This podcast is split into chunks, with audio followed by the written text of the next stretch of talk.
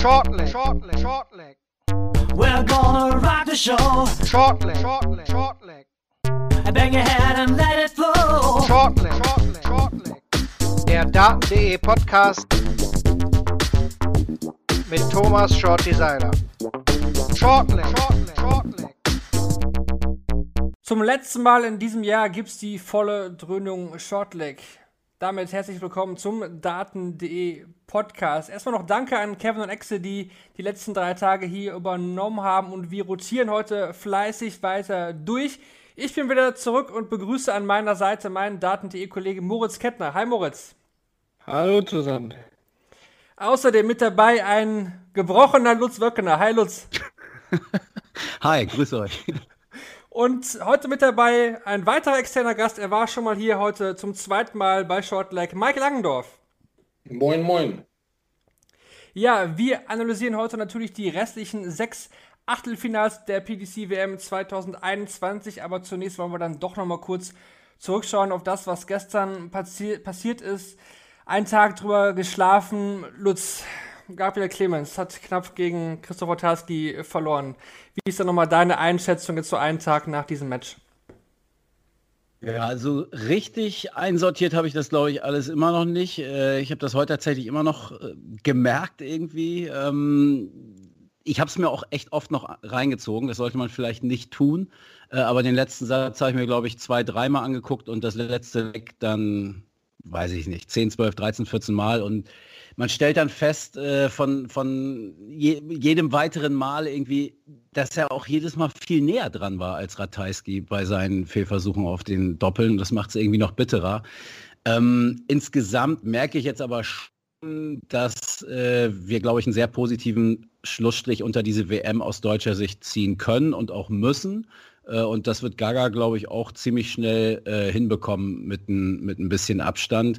Ähm, er ist jetzt ja auch nicht unverdient ausgeschieden. Es war natürlich maximal unglücklich, weil er die Möglichkeiten hatte, mehrfach, äh, siebenmal.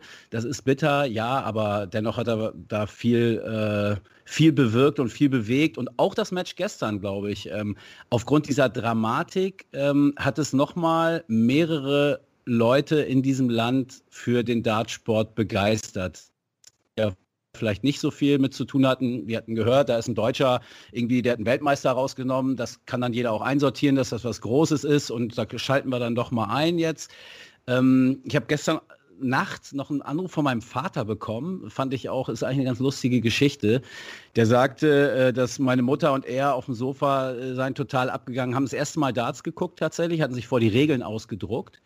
Ähm, und dann sagte er, ja, die werfen ja immer auf die Triple 20, auf dieses kleine Feld, das ist ja unglaublich. Und dann scheitern sie bei den leichten Feldern am Ende immer noch. Ich gesagt, naja, so leicht ist das ja auch nicht. Und stellte sich dann nach längerer, äh, nach längerem Gespräch raus, dass er gar nicht wusste, dass man auf dem Doppelfeld auschecken muss. Ähm, das habe ich ihm dann erstmal erklärt. Aber ich fand, das war ein ganz gutes Beispiel, ne, was zeigt, was für Leute da bei diesen 2,2 Millionen, die bei Sport 1 ja zugeschaut haben, der Sohn-Zahlen kennen wir ja leider nicht, ähm, was da jetzt für Leute auch da sind und durch diese Dramatik auch der Arzt jetzt schon mal so ein bisschen verstanden haben, welche Faszination das ausüben kann. Mike, wie hast du das Spiel gestern verfolgt und äh, wie ist da deine Meinung jetzt zu einem Tag danach? Ich bin immer noch völlig fertig. Also ich habe da wirklich rumgeschrien. Ja, ich sag mal im Nachhinein, der Ratajski war super stark, so habe ich ihn auch erwartet und Gaga hat ja sich jedes Mal klasse zurückgekämpft ich hätte am Ende mir gewünscht, dass Ratajski den ersten Matchstarts genutzt hätte. Das war ein bisschen trauriger, ein trauriger Abschluss so. Also diese Chancen, die äh, Gaga vertan hat. Natürlich, Ratajski hatte ja auch genug vorher gehabt, aber es hat schon wehgetan, so rauszugehen. Sonst wäre es ja ein gutes Spiel gewesen und wäre auch wirklich von Dramatik, von der Dramatik her äh, wirklich ein super Spiel gewesen. Aber ja, so tut schon weh. Die Chancen, die er da hatte und ja, aber trotzdem hat er eine super WM gespielt und ich denke, er wird da noch ein paar Tage äh, sauer sein und dann das Positive daraus nehmen. Moritz, was glaubst du, wie verpackt Gaga das jetzt? Also, wie Mike schon sagt, ist ja schon sehr bitter. Die 107 in der Dini steckt, sage ich, okay, hatte eine Chance, aber die war halt auch echt dann gering. Aber wenn man so viele Chancen bekommt, und Lutz hat's gesagt, ich habe es auch öfter jetzt gesehen, die sind teilweise echt äh, so knapp am Draht. Die, die zweite Doppel-8, ich glaube, wenn der erste Fall da nicht steckt, der wird ein bisschen abgelenkt, dann geht der auch rein. Also, wie glaubst du, wie lange dauert das, dass man sowas da jetzt noch verkraften muss? Vermutlich ein bisschen länger als sonst, das ist, glaube ich, klar. Wir haben ja schon viele Matches von ihm gesehen, gerade so in Achtelfinals. Das kennen wir vom Matchplay gegen Ratajski. Hat Price mal echt nah dran gehabt. Durant hat er beim Grand Slam, glaube ich, mal echt nah an der Niederlage gehabt. Das waren so jeweils die Matches, wo er nah dran war. Jetzt ist er gegen Peter Wright auch mal bei so einem Match über die Ziellinie gelaufen. Ich glaube, das muss er sich rausziehen. Dass er es geschafft hat, da im letzten Deck ruhig zu bleiben, wenn er mit dem positiven da rausgehen kann.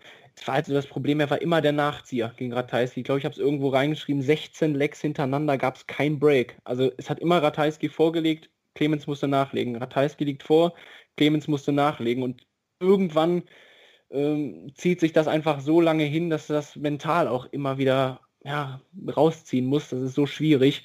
Deswegen schade, dass er jetzt die Matchstarts hatte. Das wird ein bisschen bisschen länger dauern als sonst, aber ich glaube, wir kennen Gaga Clemens als einen, der sich dann nicht, nicht die große Platte drum macht. Klar, bei der WM ist das dann nochmal was anderes und es war das größte Spiel, das er bis jetzt in seiner Karriere gespielt hat. Aber ich denke nicht, dass den das langfristig umhauen wird.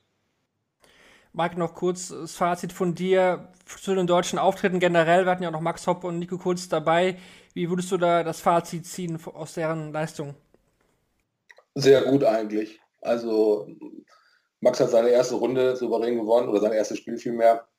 Und dann gegen King, haben wir ja alle gesehen, war doch mehr drin. Er hat, glaube ich, die, die, diese 142 auf Doppel, auf Doppel 11 hat er knapp verpasst. Zum 2-2 war das, wenn ich das richtig erinnere.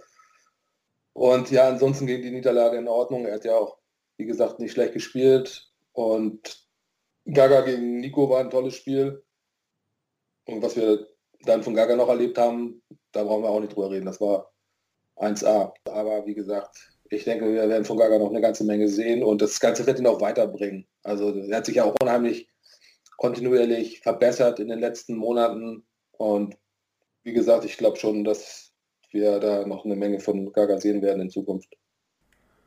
Ja, das auf jeden Fall. Ich denke, da gehen wir alle von aus. Das war Werbung für da Deutschland. Die Quoten bei Sport 1 haben es gezeigt. Noch nie war ein Achtelfinale so gut. Natürlich hätten wir auch gerne am Neujahrstag noch eine deutsche Beteiligung im Viertelfinale gesehen.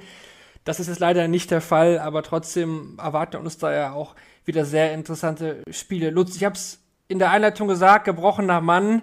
Nicht nur, nicht nur nach der Niederlage gestern von Gaga, Obendrauf ist dann noch dein Lieblingsspieler Ryan Searle gescheitert und ja, das ebenfalls im Decider gegen Stephen Bunting. Ja, das stimmt, ist mein Lieblingsspieler, dass du das auch immer erwähnst, ne? Also du hast das echt so äh, ganz oben auf deiner Agenda, glaube ich immer. Ja, finde ich natürlich auch mega schade, äh, war sicherlich auch mehr möglich. Natürlich hätte ich den weiter gern gesehen. Ähm, er wurde ja auch total abgefeiert von, von Gary Anderson heute im, im Interview, der Ryan Searle nochmal äh, erwähnt hat und auch seine Leistungen am Practice Board und seine Entwicklung, dass er von ihm sehr viel erwartet. Ähm, das hoffe ich auch, also dass, dass man da mehr von ihm sieht dass Steven Bunting jetzt im WM-Viertelfinale steht, also das kann ich genauso wenig glauben, wie dass, dass Gaga äh, diese sieben Dinger äh, vergeben hat. Also Anderson, Gurney, Chisney, Bunting, alle im WM-Viertelfinale unglaublich. Und gerade da, sowohl bei Gaga, wenn man auf den Draw guckt, aber auch bei Ryan Searle, ähm, wäre das natürlich eine Riesenchance gewesen, dann vielleicht auch nochmal eine, eine weitere Runde ähm, dann sogar zu überstehen. Also von Bunting hätte ich es am, am allerwenigsten äh, erwartet. Dem hätte ich überhaupt nicht zugetraut bei dieser WM. Und dann ist es natürlich äh, ja, bitter einfach, sowohl für, für Gabriel Clemens, wenn man äh, auf, auf das Tableau guckt, als auch für ähm, äh, äh, Ryan Searle. Ähm, da wäre sicherlich noch eine Runde mehr sogar drin gewesen. Ähm, ja, ähm, Bunting finde ich, find ich unfassbar. Also nach dem Jahr, was er gespielt hat, äh, das hätte ich niemals für möglich gehalten, dass, dass der im, im Viertelfinale steht. Und dass er dann meinen Ryan Searle noch rausnimmt, ist natürlich ärgerlich, aber gut. Ähm, verdienter Sieg gewesen, muss man dann auch anerkennen. Ich muss auch da an der Stelle mal Kevin zitieren aus unserer Vorschau, der gesagt hat, Bunting ist für ihn der Spieler, der in der Hälfte mit gar nichts irgendwas zu tun hat. Tut mir leid Kevin, aber ich, ich hätte auch niemals damit gerechnet. Also vor allem, wie er es im letzten Satz gemacht hat, den 11 Data spielen, als er 0-2 zurückliegt, den 13 Data zum Abschluss noch, wo er auch in nur noch zwei Triple pro Aufnahme dabei hat. Das war ja eigentlich, wir haben ja immer so gesagt, ja, ja, Bunting, der erzählt immer viel von, das ist jetzt der neue Bunting, das ist Bunting Phase 3, was auch immer uns er damit sagen wollte. Aber das war jetzt mal irgendein Bunting, der zumindest in dem Moment, wo es drauf ankam, obwohl er ja eigentlich das Match viel früher hätte in seine Richtung lenken müssen, das muss man ja auch mal sagen, aber dann doch im letzten Satz irgendwie es geschafft hat, sich nochmal rauszuziehen. Aber es erzählt Bunting auch wirklich immer, ne? Also ich kann mich jetzt, äh, fällt mir gerade spontan ein, letztes Jahr in London eine Pressekonferenz mit Stephen Bunting, ich glaube, das war seine zweite Runde, äh, wo er mit, mit totaler Überzeugung sich hinsetzt und sagt, ich werde Weltmeister. Ich werde Weltmeister, weil ich überragend drauf bin, sensationell trainiert habe und von, er ist ja riesen Liverpool-Fan, und von Jürgen Klopp mich habe inspirieren lassen. Ähm, deswegen werde ich Weltmeister. Und man hört das ja immer von ihm. Ist jetzt nicht die schlechteste Herangehensweise, aber ähm, ja, er hat es halt lange nicht mehr gezeigt. Und jetzt scheint er auf dem Höhepunkt äh, voll da zu sein. Bin sehr, sehr gespannt, was da mit, dem noch geht. Ja, manchmal klingt das ein bisschen fernab der Realität, aber er gewinnt wieder den Decider. 97 Average ist auch gar nicht so schlecht. Also, ja, mal sehen, was dann gegen Christoph Ratajski geht. Wir reden später nochmal drüber, über die Viertelfinale im Detail. Dann hat sich Gary Anderson durchgesetzt mit 4 zu 0 deutlich gegen Devin Peterson, Mike. Ich würde aber gerne nochmal über das Match gegen Benzo Sulewitz zu sprechen kommen. Da gab es ja einiges äh, außenrum, was da so erzählt wurde. Anderson war jetzt ja, ich sag mal kurz gesagt, gar nicht glücklich über was, äh, was Menzo ja. da gemacht hat. Wie hast du das äh, gesehen, diese, dieses Spiel zwischen Anderson und ähm, Sulewitz? Also ich war auch ein bisschen geschockt von Mensur. Ich kenne ihn ja ganz gut und ich habe nach ein paar Minuten gleich gesehen, er was stimmt mit dem Jungen nicht. Also er war so verkrampft und keine Lockerheit gehabt. Ähm, ob er das jetzt vom Tempo rausnehmen her wirklich so eingeplant hat, dass er Anderson damit durcheinander bringen will, das vermag ich nicht zu sagen. Aber ich glaube, er hat auch mit sich selber unheimlich gehadert und ich glaube, jeder kennt es, wenn man, ähm, wenn man gut drauf ist, wenn man sich gut fühlt, Selbstbewusstsein hat, dann schmeißt man deutlich schneller einfach, weil es lockerer von der Hand geht. Und bei Menso war ja das am Anfang ganz schlecht. Also der war wirklich verkrampft. Man hat es gesehen, er ist immer hinterher gesprungen, fast mit dem dritten Dart. Und ich kann beide Seiten verstehen. Also, das heißt verstehen, das, was Anderson da äh, vorgetragen hat, kann ich schon nachvollziehen, weil es einfach fürs Spiel extrem schädlich war. Es war auch wirklich nicht schön anzugucken. Ich war auch froh, als es vorbei war. Und auch sehr irritiert, was, was da abging. Und ja, keiner war, konnte jetzt im Mensur reingucken. Ich weiß nicht, was, was da abging. Äh, von daher habe ich da noch keine richtige Entscheidung getroffen, ob das jetzt Absicht war oder ob Menso einfach so mental gar nicht in der Lage war, das besser zu machen. Also ich glaube, dass das Absicht war. Ich habe es mir auch heute mit diesen Tischen nochmal angeguckt. Ne? Also ja. Gary hat ja zwei Vorwürfe. Einmal, dass er das mhm. Spiel einfach extrem verlangsamt hat, dann zwischenzeitlich auch wieder schneller gespielt hat. Äh, ich finde auch, es ist regelkonform. Trotzdem finde ich es auch kacke. Also sage ich auch so, ich finde ja. find ich ätzend sowas. Trotzdem kannst du es ihm irgendwie nicht vorwerfen, weil es ist regelkonform so. Aber diese Sache mit den Tischen, wenn man sich den Walk-On nochmal anschaut, ähm, er kommt und fragt so ist es der Tisch, wartet aber die Antwort auch gar nicht ab und geht so, stellt sich sofort an den, an den falschen Tisch. Also erstens, entweder verpeile ich das und dann denke ich gar nicht an den Tisch und so wie heute äh, Glenn Durant, der auf einmal die Wasserpulle von, von Dirk van Dölvenbode nimmt und einen Schluck draus trinkt, versehentlich, ähm, dann passiert das einfach so. Er hat aber, das, das war wirklich, der, der stand noch gar nicht, der war noch gar nicht richtig auf der Bühne bei seinem Walk-On angekommen. Da hat er sofort diesen Tisch thematisiert und hat aber die Antwort gar nicht abgewartet, dass ihm irgendwer gesagt hat, nee, es ist rechts oder links und hat sich sofort dahingestellt. Also, er hat mit der äh, Schulter so gezuckt, ne? Er hat so einmal geguckt, genau. Schulter zucken und hat sich hingestellt. Genau, so, ach nee, dann weiß es keiner, dann stelle ich mich hier hin. Also man kann schon jetzt mit äh, dem Wissen, was dann danach alles so passiert ist, kann man das, finde ich, ganz klar erkennen, dass er versucht, sich da so eine entschuldigende Geste, so, so, so ein Alibi irgendwie zu geben, ähm, weil er genau weiß, was er, was er vorhat. Also ähm, ja, finde ich mega ätzend und zeigt eigentlich auch, wie äh, wenig Selbstbewusstsein ähm, du hast. Nichtsdestotrotz finde ich Gary Anderson auch ganz schön dünnhäutig. Also heute ja auch nach dem, ja. nach dem Match wieder, dann pisst er noch Rod Harrington an. Also ist ja so ungefähr der softeste Typ, der da überhaupt unterwegs ist, dass der gesagt habe, äh, dass, dass Gary eventuell seine Karriere beendet und auf der Pressekonferenz dann auch nochmal nennt er Wayne Mardell einen Trottel. Also, pff, ja. was ist da los? Also, Verstehe ich. Ja, der ist schon echt ziemlich äh, grantig unterwegs. Ich habe den Einlauf, also den Walk-On habe ich überhaupt nicht gesehen von Menso. Das habe ich, hab ich mit, mit, dem Tisch auch nicht verstanden. Ich habe mich gewundert, dass es so thematisiert wurde. Also, weil normal, wenn einer auf den falschen Tisch zugeht oder sich da falsch hinstellt, dann kann man das ja kurz klären und dann ist es auch gut. Ne? Ob ja. da jetzt Taktik hinter war, weiß ich nicht. Ja, mit dem langsamen Spiel. Ich habe neulich auch ein Interview von Mensor wieder gesehen. Er, er sagt es ja sogar offen. Ne? Er spielt ja mehrere Tempos. Ich kenne es selber noch als in der aktiven Zeit, als er noch der, als wir noch GDC-Turniere gespielt haben, da ist man so ja auch immer, da hat er teilgenommen. Wenn man gegen ihn gespielt hat, ist man verrückt geworden. Vom Rhythmus her. Also ich mag es auch überhaupt nicht, wenn einer so langsam schmeißt. Und beim Mensor teilweise ist es so, er wirft zwei Darts und dann macht er wieder eine Pause und ist verdammt schwer. Aber mhm. es ist regelkonform. Das hat er auch noch gesagt. Er versteht nicht, was sich die Leute darüber aufregen. Äh, es ist ja legitim, was er da macht. Ich sehe es auch ein bisschen anders, also Sportmanship ist das nicht, aber gut. Ist für jeden Spieler auch unterschiedlich schwer zu ertragen und bei Anderson weiß man auch, dass er das gar nicht mag. Ne? Ja, auf jeden Fall. Ich wollte den Tablegate oder das ganze Ding gar nicht mehr so aufmachen, aber trotzdem denke ich nochmal ganz cool, dass wir da nochmal ein paar Meinungen, paar Meinungen gehört haben. Anderson heute ja gegen Devin Peterson, Moritz, am Anfang haben beide ja so gescherzt, als Peterson meinte, ist das der Tiff, darf ich jetzt hier stehen? Mhm. Äh, da war ja nochmal, äh, ja, der Flashback zum Spieler vor. Aber deutlich verbessert heute Anderson, gewinnt mit, mit 4 zu 0, Doppelquote über 50 Prozent und ja, dann klappt's auch wieder. Ja, da kann man dann auch Anderson mit entzücken, ne? Wenn er dann, dann, dann setzt er sich in der Pressekonferenz hin und sagt, oh, proper Darts, das war doch super und schön. Hat ja auch Peterson angekündigt, dass er sich da in gar nichts involvieren möchte. Er hätte sich mal in die Doppel involvieren müssen, ein bisschen mehr, weil das hat ihm direkt am Anfang gekostet, hat den ersten Satz damit abgeschenkt und da spielt Anderson komplett seine Erfahrung aus. Weil Peterson hat ihn ja eigentlich sogar so ein bisschen outscored, wie man so schön sagt und das Komische ist ja, obwohl er im Scoring ein bisschen griffiger vielleicht sogar war, hat er insgesamt nur 14 Versuche auf Doppel bekommen. Also immer so ein, zwei daneben. Anderson hat zugepackt und ganz oft mit dem letzten Dart in der Hand. Ich glaube, allein den ersten Satz hat er komplett mit dem letzten Dart in der Hand entschieden und das, das gibt natürlich auch immer schön einen auf die Hirse drauf, wenn du weißt, der ist jedes Mal mit dem letzten Dart zur Stelle und du kannst dann auch den Fehler, den du gerade gemacht hast, einfach nicht mehr reparieren hat auch für mich so ein bisschen was gehabt vom Grand Prix, wo Peterson ja auch gegen Van Gerven so im Setplay immer dann, wenn es in den Sätzen eng wurde, irgendwie drei Darts bekommen, um den Satz zu entscheiden und hat es nicht gemacht. Das war so ein bisschen Déjà-vu-Feeling heute.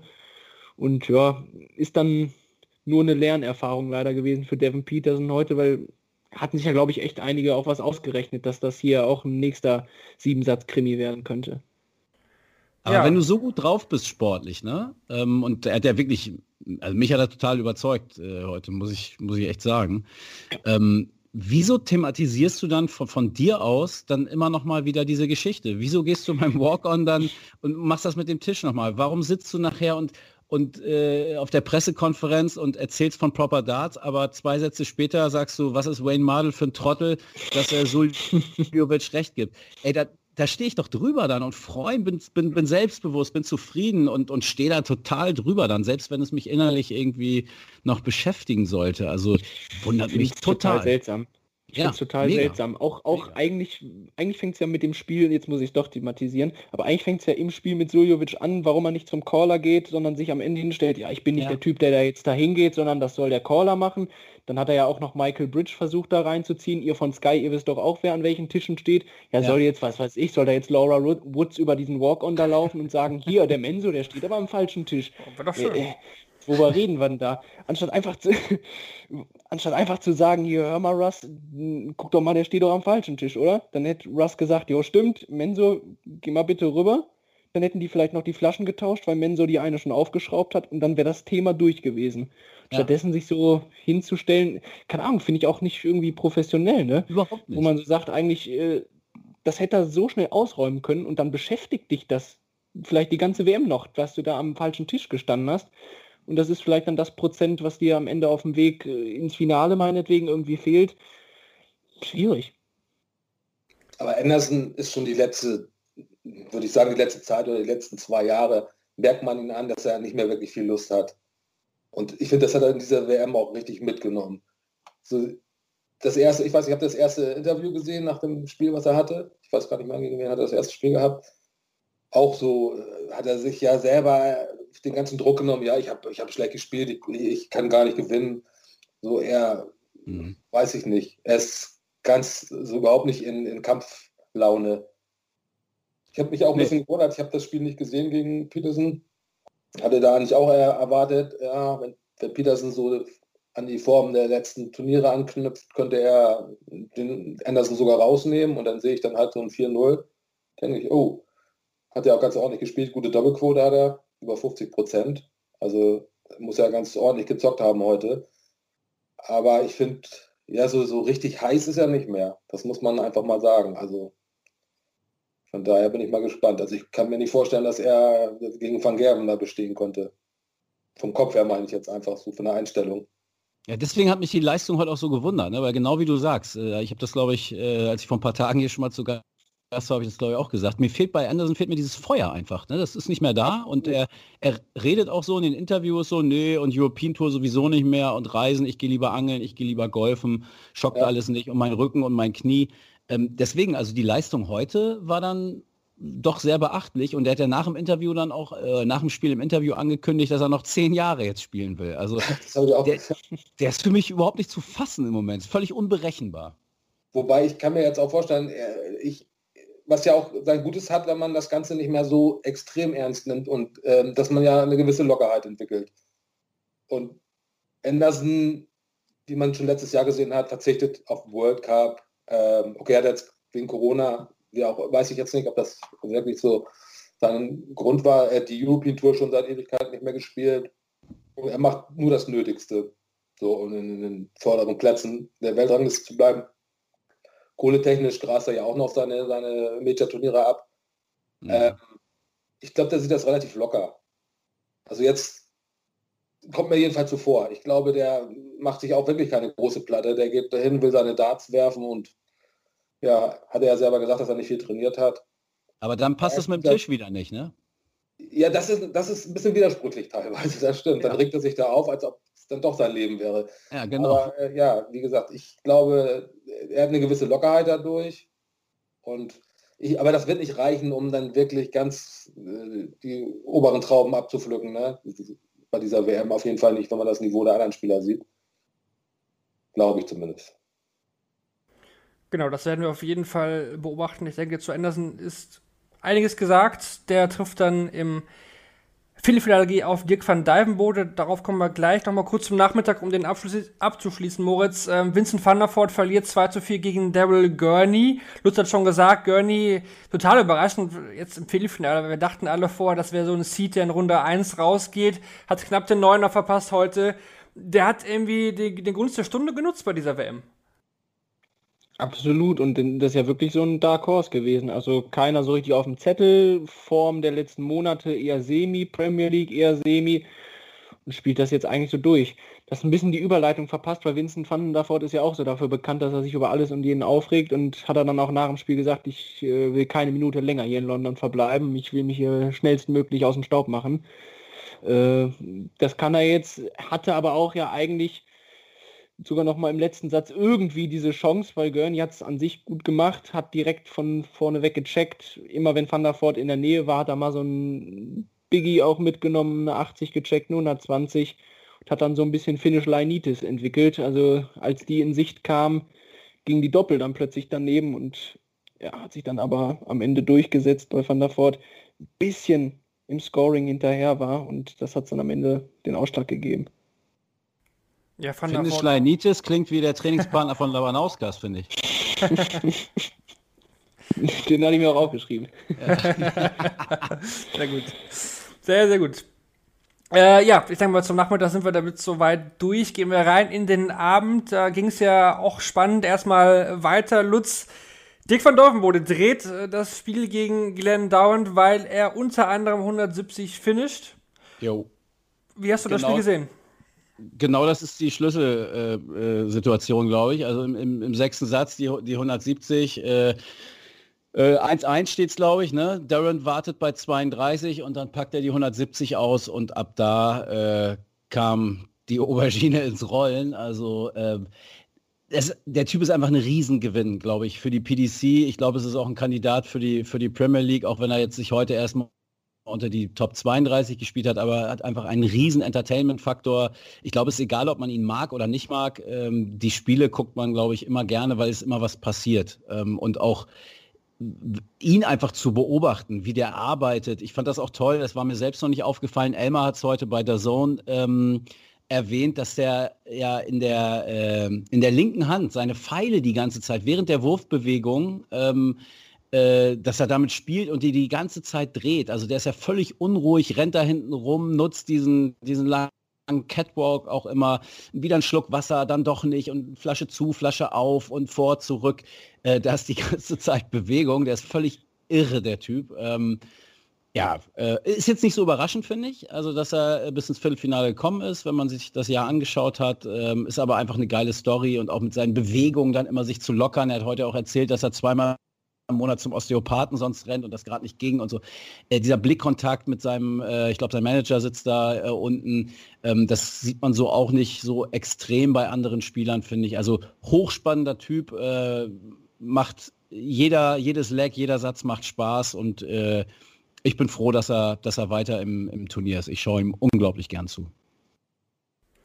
Ja, die Meinung teile ich auch. Muss auch sagen, dass er einen Riesensprung gemacht hat. Ich kenne ihn auch schon diverse Jahre und war mal ein recht guter Spieler, aber ja, eigentlich eher in der dritten Reihe von den Holländern. Und was der jetzt die letzte Zeit gespielt hat, unfassbar. Also als ob ein Knoten geplatzt ist. Und für mich war er auch Favorit gegen, gegen äh, Durant. Und ja, wie er sich zurückgekämpft hat, wirklich grandios. Und ich mag sein Spiel auch schön schnell und wie er schmeißt. Super Kämpfer. Er hat ja auch in den vorigen Begegnungen lag er ja teilweise auch richtig zurück. Und was er dann auch umgedreht hat, es hat richtig Spaß gemacht. Äh, cooler Typ.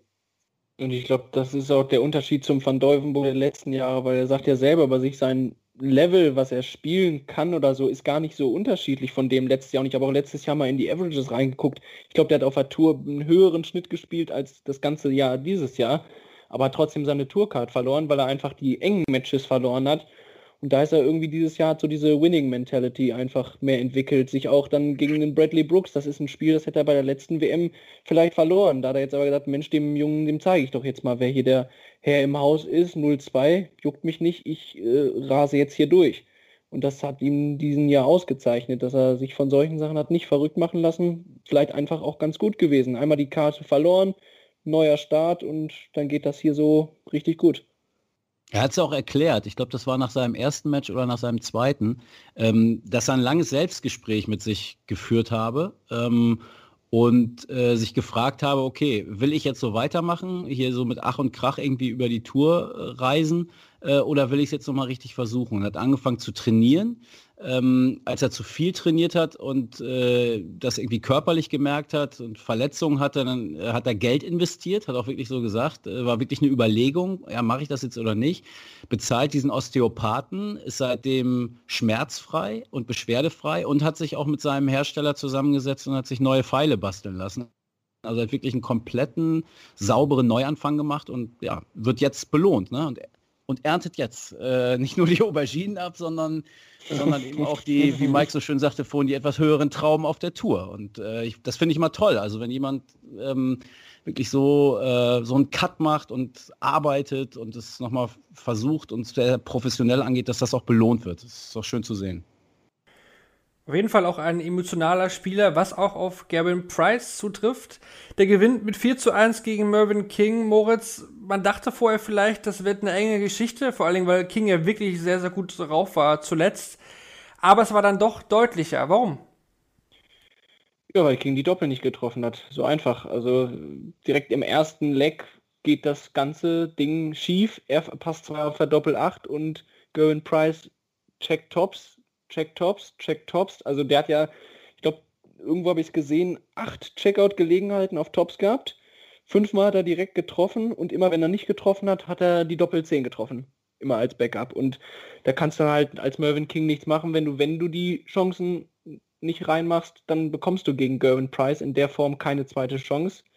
Und dann gehst du halt mit 4 zu 1 raus. Er hat es ja eigentlich sogar ganz gut nochmal gemacht, wie er sich den zweiten Satz gezogen hat.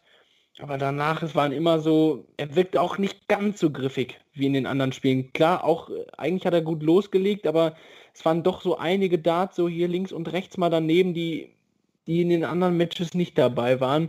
Dann hat er auch die Sicherheit auf den Doppeln irgendwie nicht gehabt. Hatte ich eigentlich auch drauf gehofft, weil man ja so ein bisschen auch gesehen hat, wenn Price mal jubelt.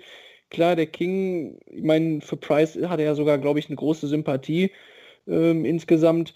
Aber das hätte ja schon ein bisschen knallen können da auf der Bühne. Deswegen schade, dass das dann am Ende eine deutliche Kiste wurde. Mike, es hat Price in den ersten beiden Spielen durchaus ein bisschen kämpfen müssen. Das heute war dann schon wirklich auch überzeugend. Ist er für dich wirklich ein ganz heißer Anwärter auf den Titel? Mm, ja, also heute hat er schon überzeugt, muss ich sagen. Obwohl ich mir da auch ein engeres Spiel hätte gewünscht, aber nun war ja gut erklärt eben, warum es dann doch nur ein 4-1 wurde oder ein 4-1 wurde.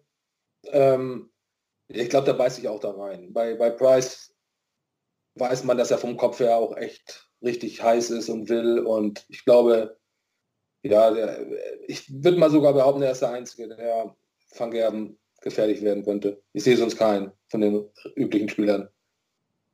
Da müssten die schon alle, so wie in Cullen jetzt gestern, äh, so über sich hinauswachsen. Aber ob das machbar ist, weiß ich nicht. Lutz hat im Interview ja. auch gesagt, äh, sorry, dass er eingeräte, ähm, ja. er hat ja im Interview auch gesagt, dass er nachdenkt, jeden Tag die Nummer 1 zu werden, Lutz. Das fand, ja. ich, fand ich super interessant, diese Aussage. Ja, und ich fand sie auch erstmal super so für sich, also so ehrlich zu sein, äh, weil es war ja, glaube ich, eher flapsig gemeint von, von Wayne Mardell, ne? ob das ist das irgendwie überhaupt ein Thema, es war fast eine rhetorische Frage. Ich glaube, er hat dann, nee, also hätte sonst wahrscheinlich 80, 90 Prozent der Spieler hätten gesagt, nee, komm, ich denke nur von Match zu Match und jetzt erstmal hier und alles andere kommt dann von selbst. Aber er sagt, nee, ich denke da ständig dran. Also nur wenn ich auf der Bühne stehe, dann nicht, aber ansonsten äh, zu jeder Tageszeit, äh, so ungefähr. Ähm, Finde ich eine super ehrliche Aussage und kann ich auch total nachvollziehen. Und es passt ja auch zu ihm. Ich glaube, das ist ein Spieler, dem bedeutet einfach die Nummer eins. Ja, das ist dann, da gibt es nur einen da oben und ich bin der Beste. Und äh, das sind ja auch so Dinge, die ihn, die ihn anspornen.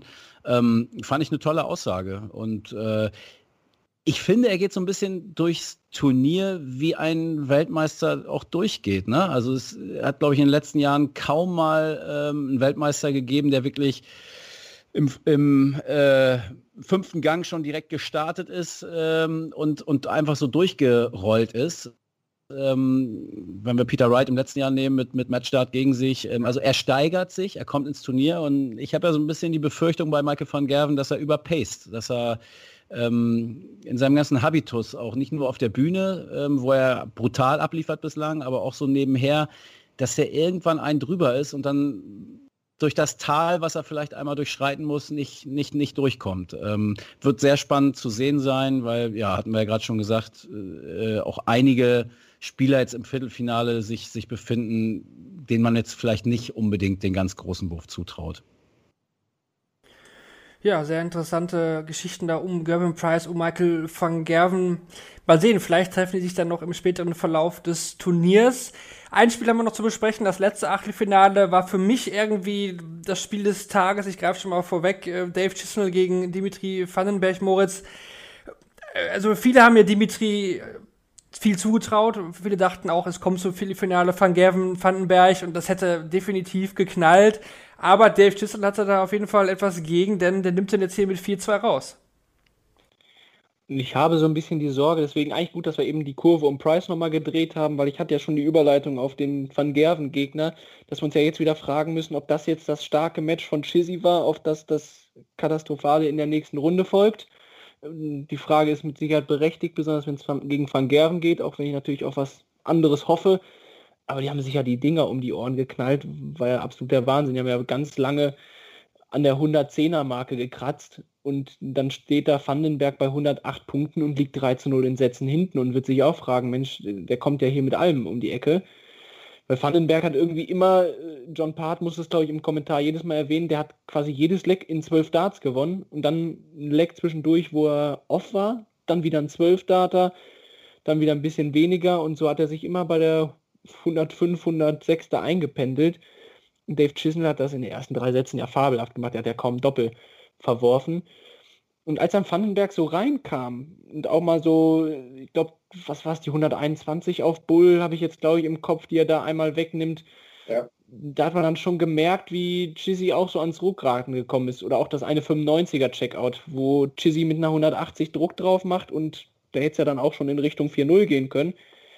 Da hat man dann gemerkt, Vandenberg hat das ruhig gespielt und Chizzy hat dann auch diese typischen Pausen wieder eingelegt und kam so langsam ein bisschen ins Ruckraken. Moment mal, der kommt ja jetzt hier zurück.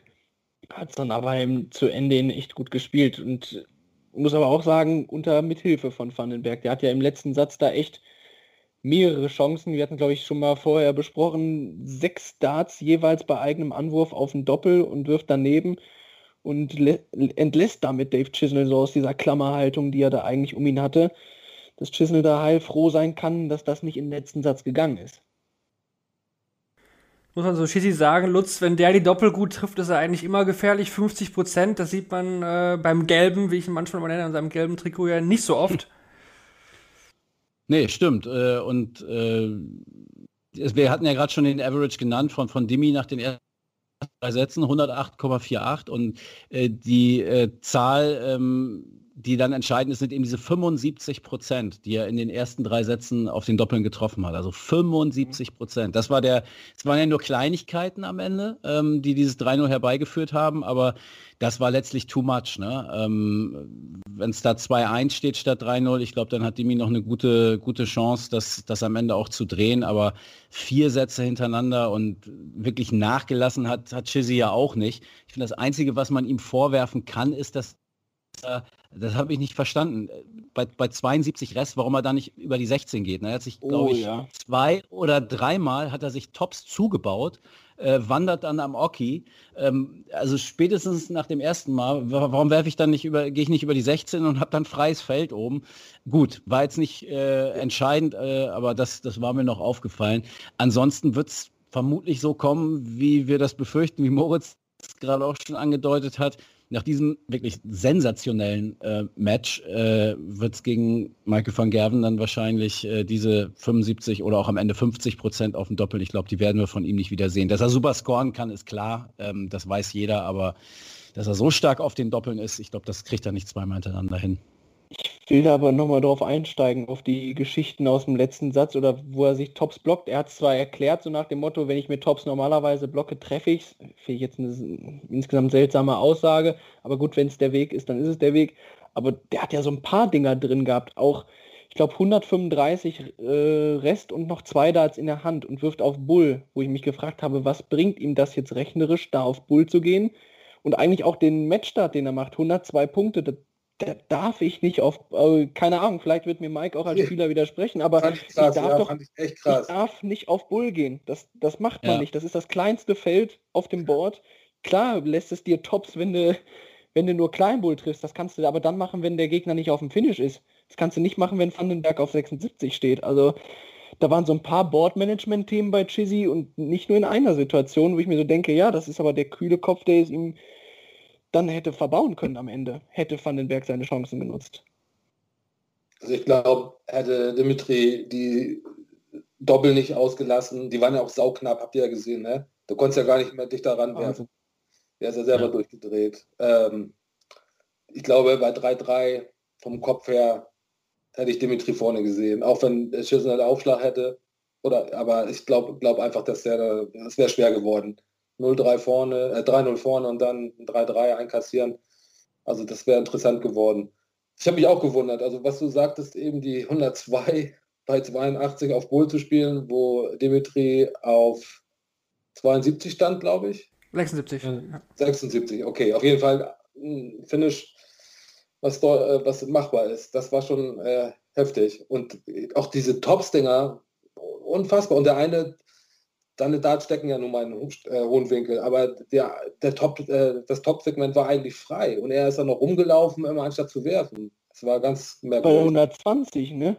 Wo ich mir so dachte, werf doch normal deinen Dart, also Ja, so hoch ja. steck- steckt der doch nicht, ne?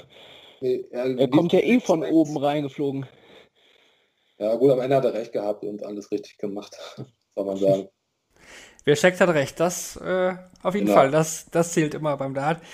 Ähm, ja, dann denke ich, dass wir heute ähm, die Achtelfinals, denke ich, ganz gut analysiert haben. Dann kühlen wir jetzt natürlich noch den Spieler des Tages und auch das, das Match des Tages. Ich hatte ja gerade schon mal meinen Spieler des Tages oder Match des Tages genannt zwischen Chisel und Vandenberg. Lutz, ähm, kurz deine Einschätzung, Spieler des Tages, Match des Tages. Ähm, was greifst du da raus? Ja, wenn ich jetzt als erster geantwortet hätte, hätte ich es äh, genauso benannt, aber ist ja ein bisschen langweilig, deswegen gehe ich zumindest beim Spieler des Tages äh, rüber auf die Auberginenplantage und sage Dirk van Dövenbode. Sehr gut, sehr gut. Moritz? Äh, Gehe ich auf Steven Bunting, ich habe es ja schon erklärt, dass er irgendwie sich mal vernünftig in dem Decider durchgespielt hat. Das war schon echt stark. Habe ich ihm nicht zugetraut, damit hat er mich auf dem falschen Fuß erwischt.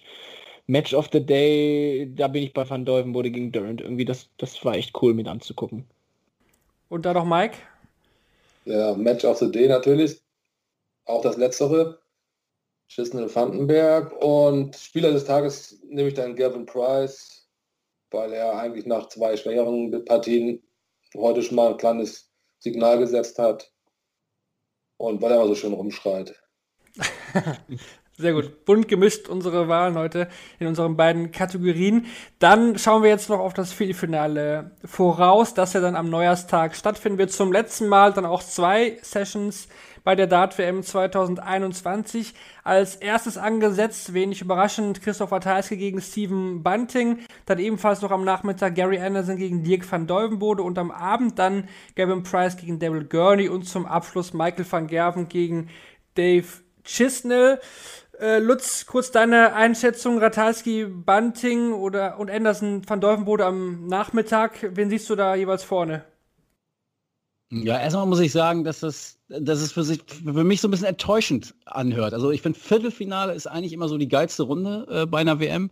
Ähm, aber ja, weiß nicht, sind jetzt nicht so die Paarung, wo ich sage, boah, geil, da freue ich mich so drauf. Also ich habe mich wie ein kleines Kind seit der Auslosung auf das Viertelfinale Michael van Gerven gegen Dimitri Vandenberg gefreut.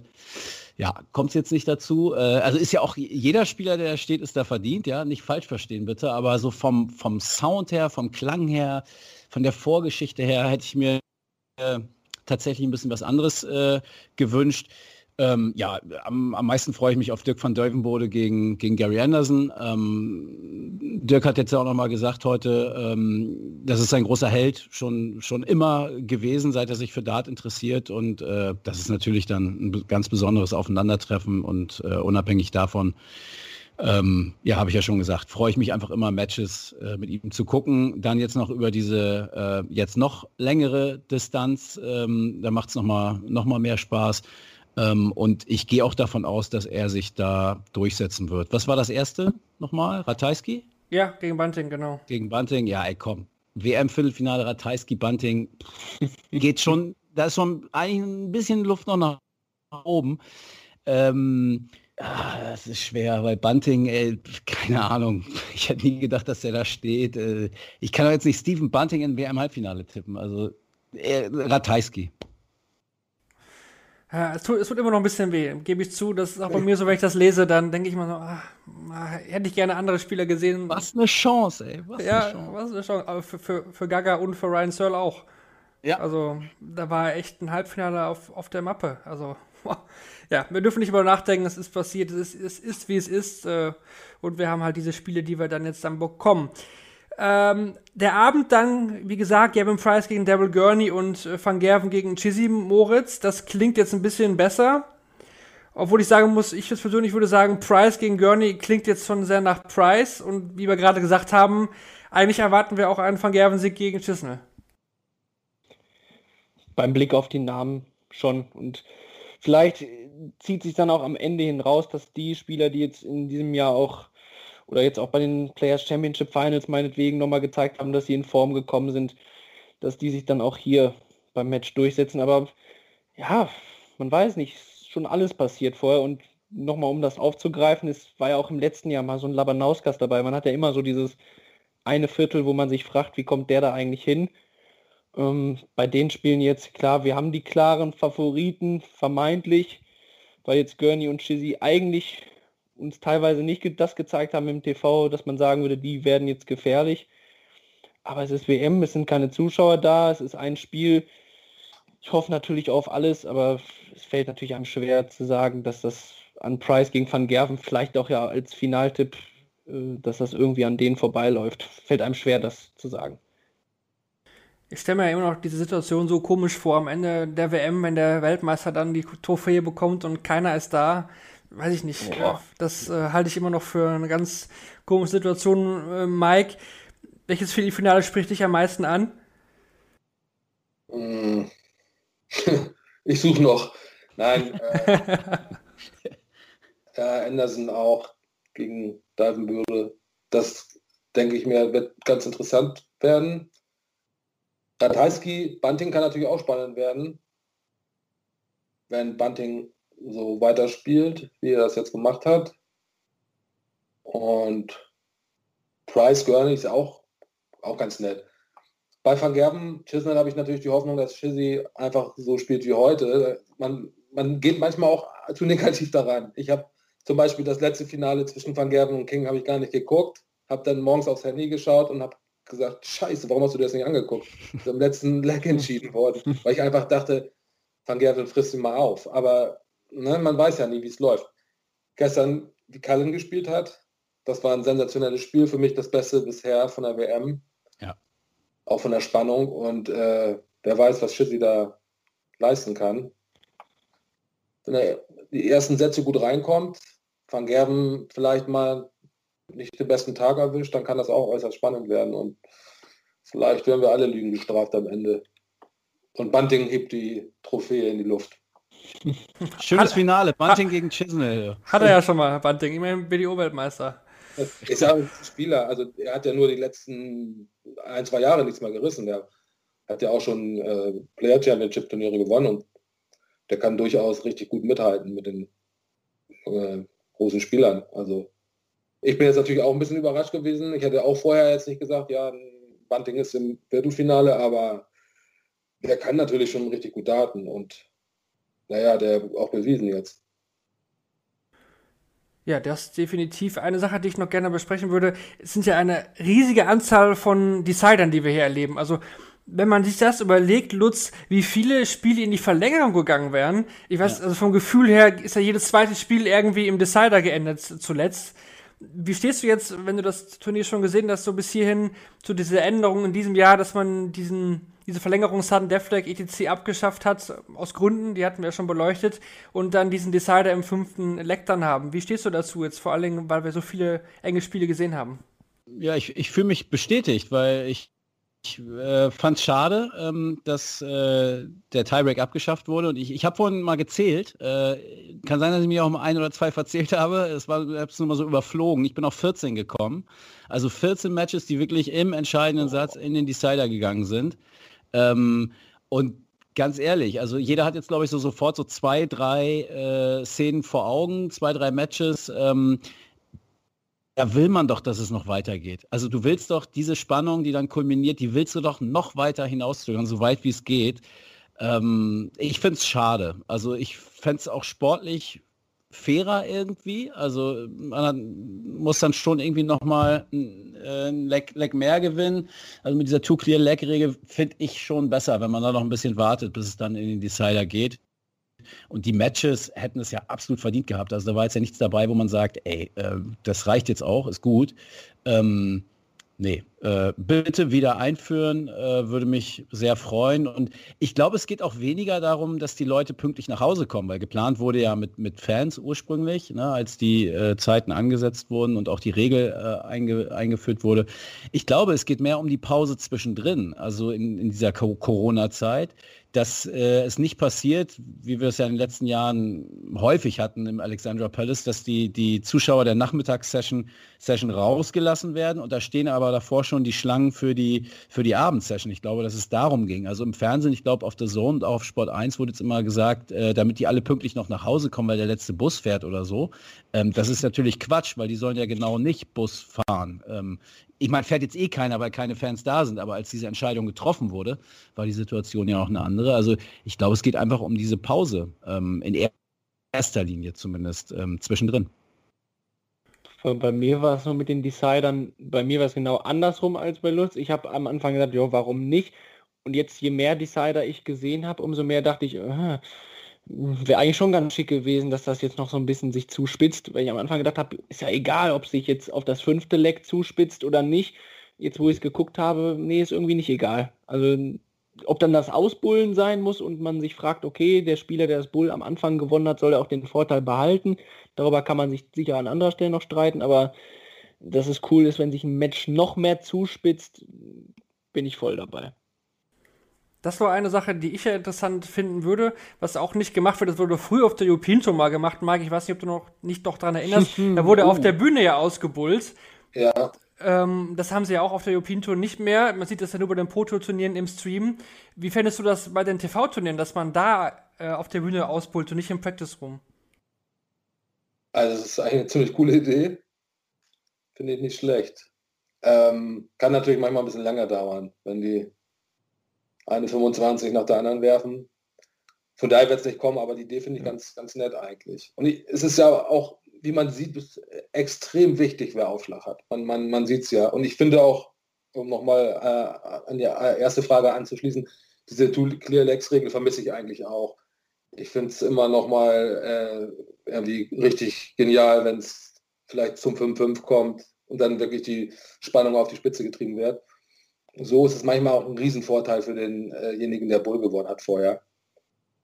Und also ich hoffe auch, dass das natürlich nächstes Jahr wieder eingeführt wird. Und generell bei vielen größeren PDC-Turnieren ist es ja auch nicht der Fall. Da gibt es ja auch kein, kein, keine Two-Clear-Legs-Regel und äh, ich finde es eigentlich, ich bin ein großer Freund davon.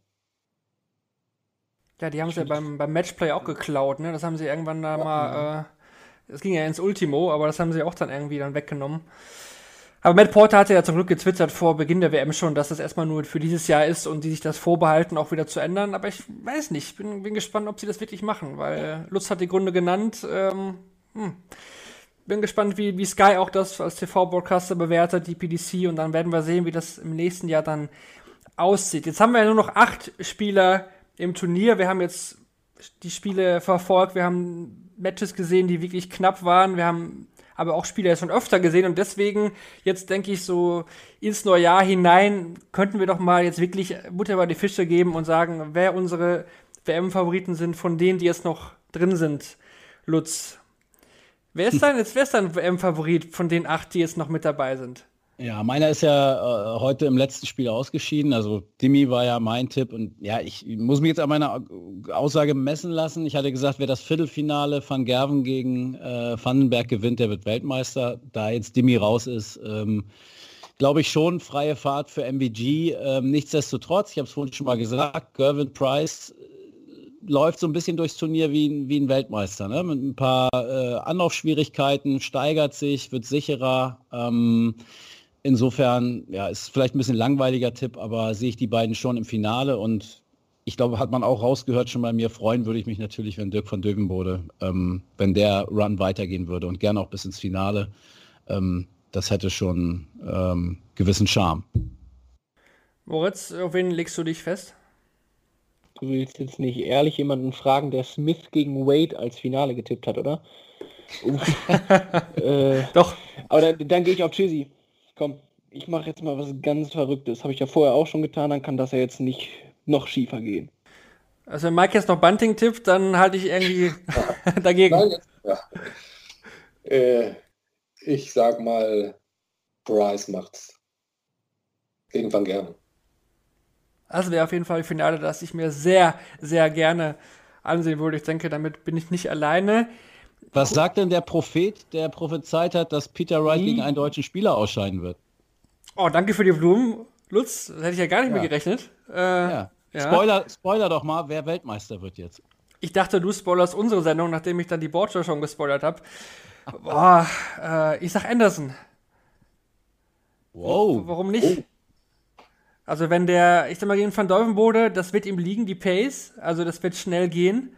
Danach würde, ähm, ja gut, Schüssel. ne? Ja genau, Schüssel warten, das, das geht auch Bunting, schnell. ja. Und dann Finale gegen Bunting und dann ist das Ding zum dritten Mal in Schottland. Nein, ich, so wird es nicht kommen, aber wer weiß das schon. ne? Die WM hat schon einige Überraschungen uns allen geboten. Eine kurze Info noch zum Schluss, weil wir auch immer die aktuellen News mit reinnehmen wollen, die auch, äh, denke ich, Mike betrifft. Die Q-School ist jetzt verlegt worden äh, nach Niedernhausen, zudem nicht mehr im Januar, sondern jetzt äh, Mitte oder Anfang Februar, Mike. Zudem haben sie ja das äh, System so ein bisschen geändert mit so einer Vorqualifikation. Kurze Einschätzung von dir dann noch zum Schluss. Was hältst du davon? Oh, ich habe das echt nur kurz mal gelesen. Ich habe mich auch gar nicht angemeldet. Also es wäre ja normalerweise am 10. ursprünglich geplant gewesen. Ich habe es jetzt gehört, dass es verschoben worden ist, aber ähm, ich bin im Moment auch in Dartrente, mehr oder weniger. Von daher äh, habe ich da gar keine Meinung zu. Also gar nicht geplant, auch Qualifying School zu spielen? Ich habe es ja dieses Jahr auch oder letztes Jahr auch nicht gespielt. Ich, äh, nee, aktuell würde ich Nein sagen. Ob sich das noch ändert, kann ich jetzt noch nicht kundtun. Aber Super League. Das werde ich weiterspielen, ja. Die soll ja auch äh, laut Sport 1 nächstes Jahr wieder stattfinden und auch auf Sport 1 wieder übertragen werden. In welcher Form äh, werden wir dann sehen. Aber dieses Jahr war das Format ja auch sehr cool und wenn das äh, ja erstmal so weitergeht mit Corona, könnte ich mir vorstellen, dass sie das auch wieder ähnlich äh, durchführen, weil vor allen Dingen auch am Anfang des Jahres dann erstmal auch nicht viel gehen wird, Lutz, weil wenn wir jetzt die Q-School äh, Mitte Februar haben, wissen wir auch, dass bis dahin oder auch kurz danach erstmal keine Proto-Turniere oder European Tour Turniere stattfinden. Ja, so ist es. Absolut. Aber ich würde auch noch gern was zur, zur Super League sagen. Äh, Kevin Barth hat mir das äh, vorhin, vorhin geschrieben, ähm, dass es keine Qualifikation geben soll, es sei denn, einer der Starter ähm, jetzt aus 2020 äh, zieht zurück.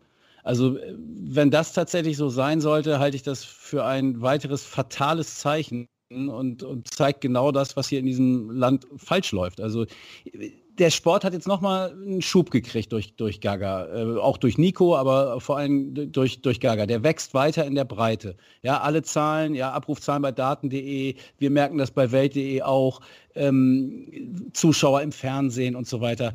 Aber es, das ist doch ein, ein katastrophales Zeichen an jeden ambitionierten Dartspieler in diesem Land, dass ich äh, das Format, was, was der Türöffner sein kann, ähm, erstmal so als, als, als erster Step Richtung, Richtung PDC, dass ich da die Tür äh, komplett zumache. Das begreife ich nicht, warum da keine Qualifikation gespielt wird. Kann ich nicht verstehen. Das Problem ist, wen willst du rausnehmen von den jetzigen Spielern? Die haben ja keine richtige Liga gespielt. Ja gut, Weißt du, aber kann ich da nicht, kann ich nicht in dieser besonderen Situation, ähm, die wir nun hatten in diesem Jahr aufgrund der Corona-Pandemie, äh, kann ich da nicht auch im, im Bereich des Modus etwas ändern? Also ich fand die PDC Europe toll, wie sie äh, das auf die Beine gestellt hat, äh, gleich in den ersten Wochen reagiert hat, das ins Fernsehen gekriegt hat. Super. Ähm, dann glaube ich, kann man jetzt aber auch flexibel sein und da ein Zeichen setzen. Ähm, ich habe gestern, du hast ja gerade schon die Bordschau erwähnt, äh, ich habe Dragutin Horvath zu Gast gehabt. Ich fand, der hat einen tollen Vorschlag gemacht, ähm, dieses Prinzip zu erweitern und äh, vielleicht eine, eine Super League B ähm, äh, mit Auf- und Abstieg. Also äh, zumindest mal zu zeigen, ey, wir machen uns Gedanken, wir versuchen ähm, da irgendwie was hinzukriegen, weil letztlich profitiert die PDC Europe ja auch extrem von deutschen Erfolgen bei der Weltmeisterschaft. Und wie geil wäre das, wenn wir jedes Jahr da jemanden im Achtelfinale hätten oder vielleicht nochmal weiter. Ja, das wird nicht jedes Jahr klappen, aber zumindest die Wahrscheinlichkeit erhöhen. Äh, das muss doch das Ziel sein. Und wenn ich jetzt sofort sage, okay, leider geschlossen in diesem Jahr, ähm, ja, ist, äh, ist schon, schon bitter, glaube ich. Ich denke, dass das möglich wäre, da einen Weg zu finden. Uns fehlt auch in Deutschland, also muss ich sagen, äh, so eine Art, wie die Skandinavier haben, so eine Tour. Ja, absolut. Absolut. Wir haben früher die GDC-Turniere gehabt, bevor, bevor die Player Championship nach äh, in Deutschland kam und dann die European Tour ins Leben gerufen wurde. Und das fehlt wirklich. Also im Endeffekt ist es schwierig, das ist auch so ein großes Problem von den deutschen Spielern, sich äh, ständig mit anderen guten Spielern zu messen. Das Mhm. erreichst du wirklich nur durch Turniere Und da fehlt es irgendwie. So ein, wir haben natürlich die DDV-Turniere, aber das ist auch nicht so das Wahre. Sage ich jetzt einfach mal vom Modus. Und ich würde so ein Best of Eleven Turnier würde ich gut finden. Wie es früher war, auch mal zwei an einem Tag, wie die Engländer das auch teilweise praktizieren. Sowas zehnmal im Jahr oder achtmal im Jahr, das wäre eine ja. schöne Sache. Ja. Das würde heute super angenommen werden. Damals, ähm, als die GDC damit äh, loslegte, ist auch recht gut angenommen worden, aber noch nicht so wie heute. Heute sind so viele Spieler, die auch in Deutschland, die nach vorne wollen. Die würden alle mitmachen. Also es würde, glaube ich, erfolgreich werden. Ja, und auch wenn man sieht, was bei der Qualifikation für die Super League, ich war, wann war das? 2019 in Hildesheim wenn, wenn man sieht, wie viele Leute da sind und, und ja. äh, was für verschiedene Leute und wo die überall herkommen und wie heiß die sind und äh, haben alle schon ihre eigenen Trikots und so weiter, ja. Also das sind Leute, die, die sind gierig darauf, da reinzukommen. Die wollen es versuchen. Ähm, weil auch so oft immer gesagt wird, ja, wir haben die Spieler nicht und es traut sich keiner zu und so. Ja, aber wenn man ehrlich ist, äh, gibt man jetzt auch nicht so vielen überhaupt ein Forum und eine Möglichkeit. Und ähm, da finde ich, muss man ran und da muss man sich schlaue Dinge überlegen. Und wenn sich da mal ein paar kreative Köpfe zusammenstecken, ich glaube, äh, da könnte was Gutes bei rumkommen. Denn da muss dringend was getan werden, damit dieser Boost, den wir jetzt haben in der Breite, ja, immer mehr Leute interessieren sich für Darts, landen dann auch selber irgendwie mal mit drei Pfeilen an der Hand vorm Board. Und dann muss man diese Talente, die sich daraus bilden, die muss man einfach abfischen und nutzen. Sehe ich auch so. Ich glaube, das können wir gut als Omen oder als Neujahrs, äh, wie, wie, sagt man, als gute Ansprache, äh, Ansprache mit ins, ins neue Jahr nehmen oder als Vorsatz sogar. Als Vorsatz, genau. als Vorsatz ins neue Jahr. Wir haben jetzt gut eine Stunde über die PDC-WM geredet, aber auch über solche Geschichten wie die Super League. Und ich denke, das hat auch absolut seine Berechtigung. Wir haben vor allen Dingen schon mal so tolle Gäste hier haben heute bei Shortleg. Ich bedanke mich äh, bei Mike. Hat mal wieder Spaß gemacht mit dir. Ja, danke sehr. Hat Spaß gemacht. Und Lutz, war wie immer ein Fest mit dir. Jo, hat mir auch Spaß gemacht. wie immer. Toll bei euch. Ja, und Moritz, äh, dir ja sowieso danke wieder mit, fürs Mit dabei sein. Hat mir auch Spaß gemacht. Und mir hat es auch Spaß gemacht. Und das hoffen wir, dass wir das im nächsten Jahr dann noch fortsetzen können. Natürlich werden wir uns dann wieder nach dem Finale mit einer neuen Folge melden. Wir wünschen natürlich euch allen einen guten Rutsch ins neue Jahr. Kommt gut rein ins hoffentlich bessere Jahr 2021 für uns alle. Und dann hören wir uns, wie gesagt, nächstes Jahr wieder. Mach's gut. Ciao. Ciao. Guten Rutsch. Ciao.